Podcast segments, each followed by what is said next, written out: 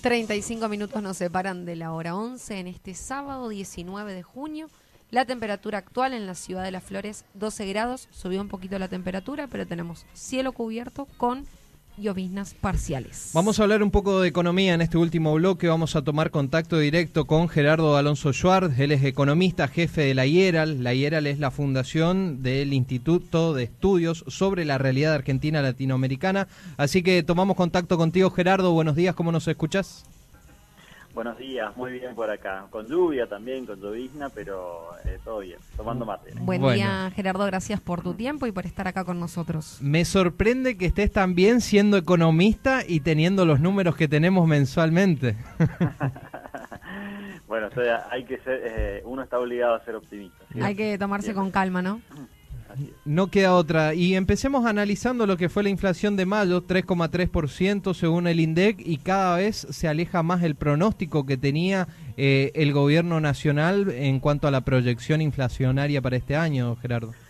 Sí, así es. De hecho, nosotros lo anticipábamos a esto porque eh, era muy difícil plantear una inflación de 30, 35 puntos porcentuales cuando en realidad el año pasado tuvimos una emisión monetaria superior al 80% en octubre, noviembre, que obviamente tarda, en, tarda un par de meses en trasladarse a precios, pero que eh, impacta sin ningún lugar a dudas, impactan los precios. Eh, por eso que siempre hablábamos que la inflación que tuvimos el año pasado, que fue de aproximadamente el 40-45% anual según la región que consideremos, iba a ser más un piso que un techo como lo planteaba el gobierno.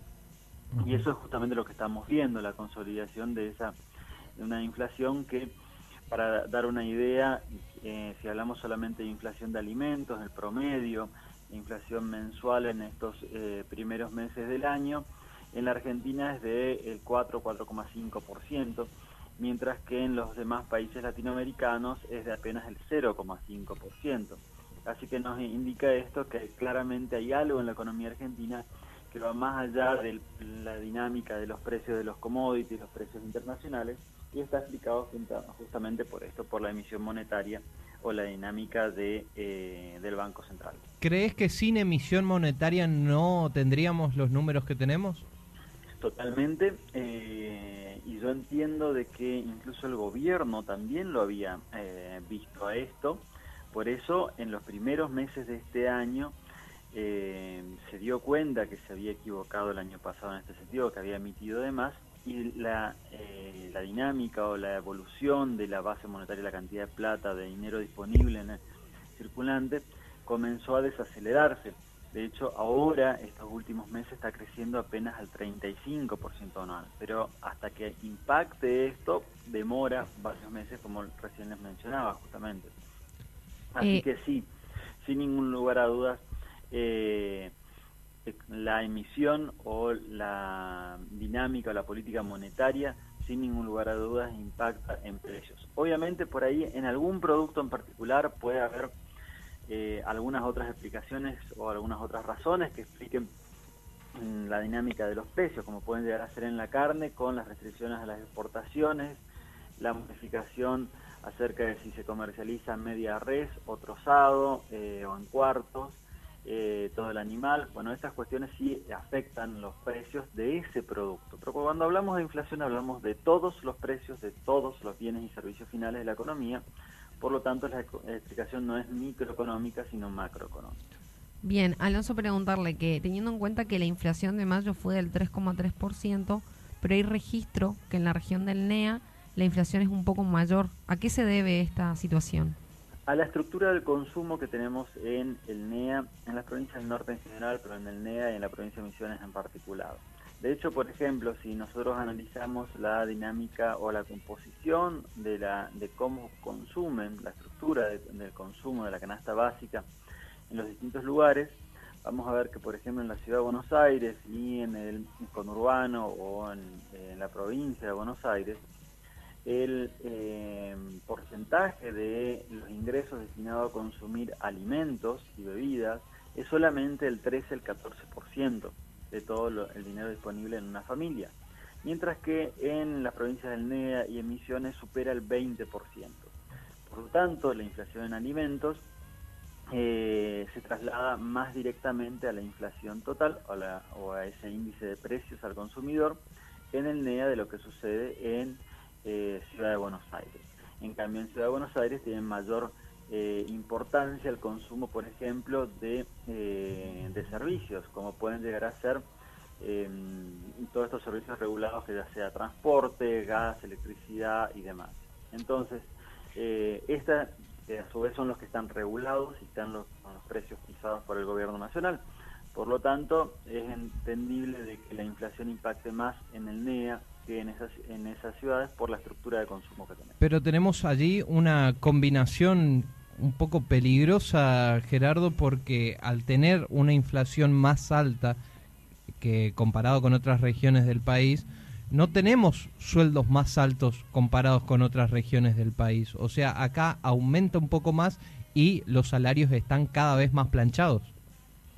Eh, así es, de hecho el salario promedio, privado, registrado, el salario eh, como es en blanco, que es el que tiene mejores eh, condiciones de actualización por convenios colectivos y demás, acá en la provincia de Misiones o en todo el NEA representa aproximadamente el 30%, un 30% menos de lo que es el salario promedio nacional.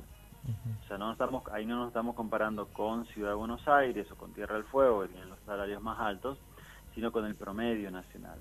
Sí, tenemos salarios más bajos que en otros lugares, por lo tanto, la inflación nos pega de lleno a nosotros, eh, o nos pega más a nosotros, justamente por todas estas cuestiones.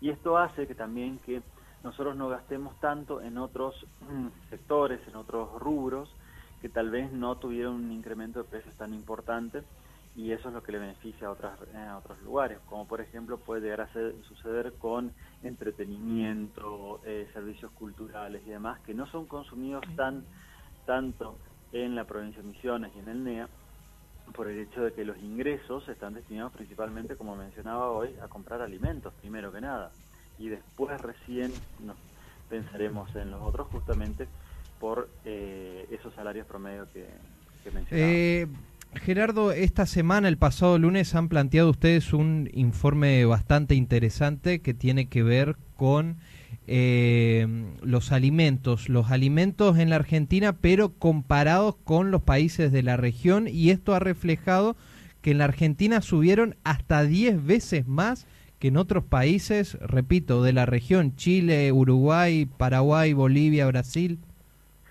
Sí, esto fue un estudio realizado, un informe realizado por Juan Manuel Garzón, que es nuestro especialista en agroalimentos, las cadenas agroalimentarias, y mostraba puntualmente eh, o respondía ante, esta inquietud que hay acerca de que la FAO, la Organización de Naciones Unidas para la Alimentación y la Agricultura, advirtió de que están acelerándose eh, la suba de los precios de los alimentos a nivel mundial y mencionaba con alerta de que esto podría afectar a los países menos, eh, menos desarrollados o en desarrollo.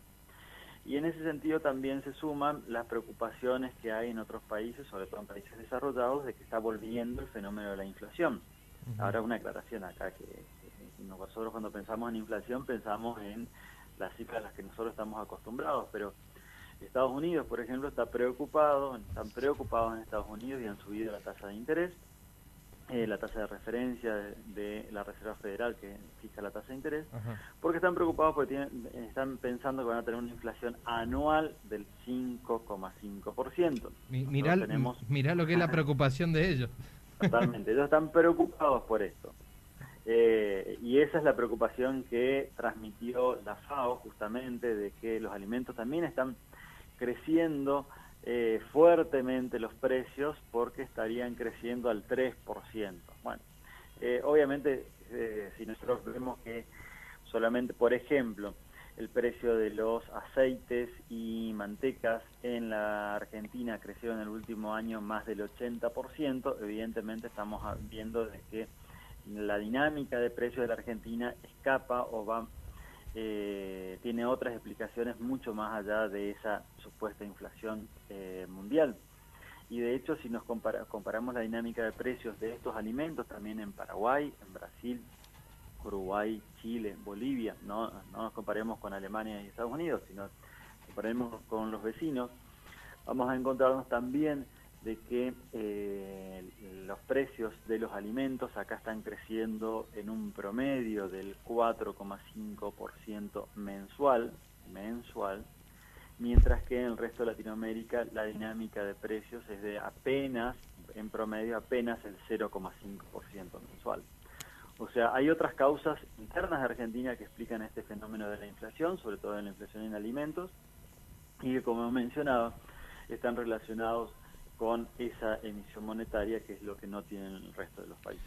Sin duda que una de las peores pandemias que viene sufriendo ya hace tiempo la Argentina es la inflación, eh, Gerardo, pero yo me pregunto, ¿por qué no se soluciona o son medidas muy antipopulares las que debe tomar un gobierno para acabar con este mal? ¿Por qué no soluciona? No lo sabría, no te sabría decir. Lo que sí sé es que claramente la inflación le beneficia al gobierno a, los gobiernos les beneficia. Ah, ¿Hay alguien que sale ganando entonces con la inflación? Totalmente, porque se licúan los gastos, se licúan los gastos salariales, se licúan los gastos, las obligaciones que tiene el Estado, mientras que los ingresos, que es la recaudación, se ajusta automáticamente por inflación. Claro, pero a la vez pierde, pierde el ciudadano pero el gobierno termina eh, mejorando sus cuentas o terminaría mejorando sus cuentas fiscales o podría llegar a hacerlo por esa por ese doble mecanismo. Eh, entonces entiendo que eh, la inflación es permitida o es sí es permitida por el hecho de que justamente apunta a financiar ese déficit fiscal ese gasto público creciente y demás y por porque termina siendo un, o termina beneficiando en esas cuentas públicas la ecuación entre ingresos y gastos. Sabemos que siempre que es año electoral las cuentas medianamente se normalizan.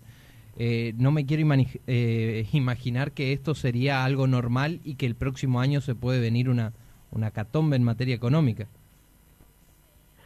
Eh, en años electorales normalmente los gobiernos intentan calmar las variables macroeconómicas que afectan o que son más sensibles eh, a los ciudadanos. Los ciudadanos son más sensibles a, esto.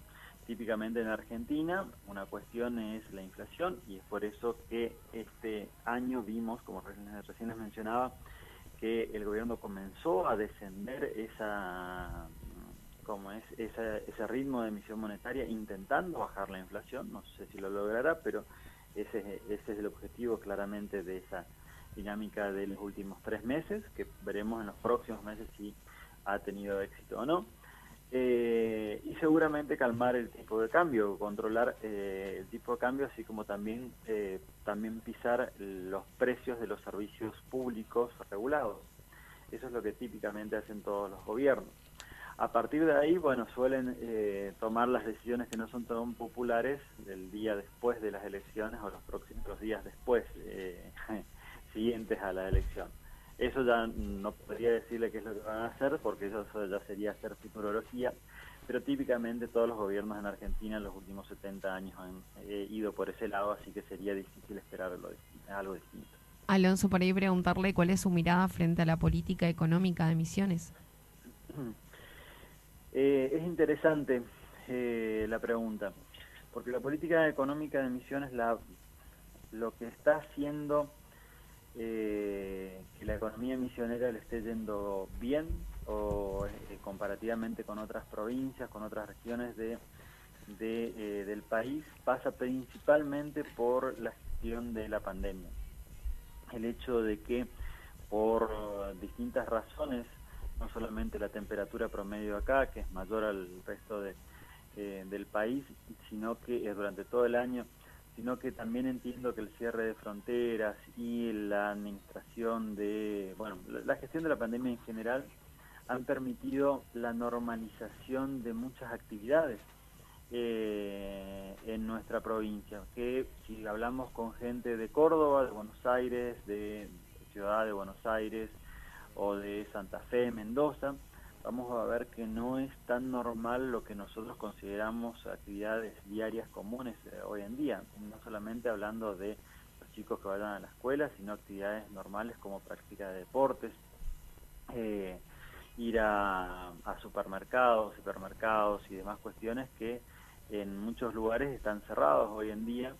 Eso, sumado al cierre de fronteras, creo que ha sido muy, pero muy beneficioso para la economía misionera y eso es lo que muestra justamente el incremento de la recaudación de ingresos brutos, que en el último mes ha crecido más del 150% con respecto, está bien, con respecto a lo peor de la pandemia del año pasado, pero aún así, para dar una idea, solamente por el, eh, el cierre del puente, eh, tenemos que observar de que hasta el año 2019 se iban por el puente Posadas de Encarnación, por ese puente solamente, aproximadamente mil millones de dólares anuales.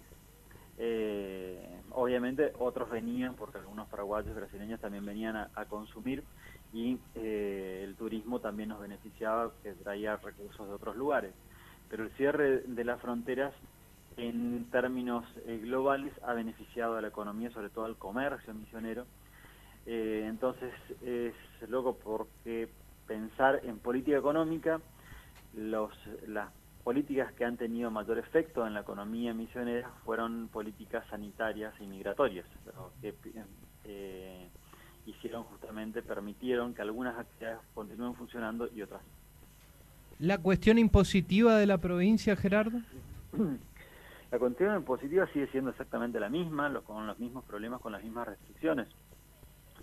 Eh, puntualmente seguramente te estarás refiriendo a ingresos brutos y la diferencia o el diferencial con otras provincias. Eh, este año puntualmente o este año y medio ha pasado a un segundo plano porque la mayor preocupación son las restricciones al movimiento, a la circulación y a las actividades económicas, pero sigue siendo latente y es un tema, una agenda pendiente. Y es por eso que cuando se comenzó a hablar de estos eh, estos posibles acuerdos con el gobierno nacional para crear una zona franca, un área manera especial en toda la provincia de Misiones, terminaba siendo muy positivo eh, para la provincia porque de alguna forma aliviaba la carga tributaria total que tenían que enfrentar los o que tendrían que enfrentar los empresarios en Misiones y eso sin duda nos, eh, nos beneficiaría. Eh, actualmente entiendo que se ha dejado en un impasse estas negociaciones, pero esperemos que se retomen y que también eh, impliquen reformas estructurales también a niveles provinciales y municipales, obviamente. Muy claro y completo, Gerardo. La verdad que te agradecemos por tu tiempo. Ya te liberamos, no te robamos más. Muchas gracias. Muchas gracias a ustedes por la comunicación. El tiempo es oro y para un economista no me quiero imaginar. no hay ningún problema cuando quieran. Muchas gracias, ¿eh? buen, fin, de, semana. Buen fin de semana y aquellos padres del equipo, feliz día mañana. Igualmente, Gerardo. Bueno, lo teníamos ahí a Gerardo Alonso Schwartz, economista, él es... Eh, jefe de la IERAL, que pertenece a la Fundación Mediterránea.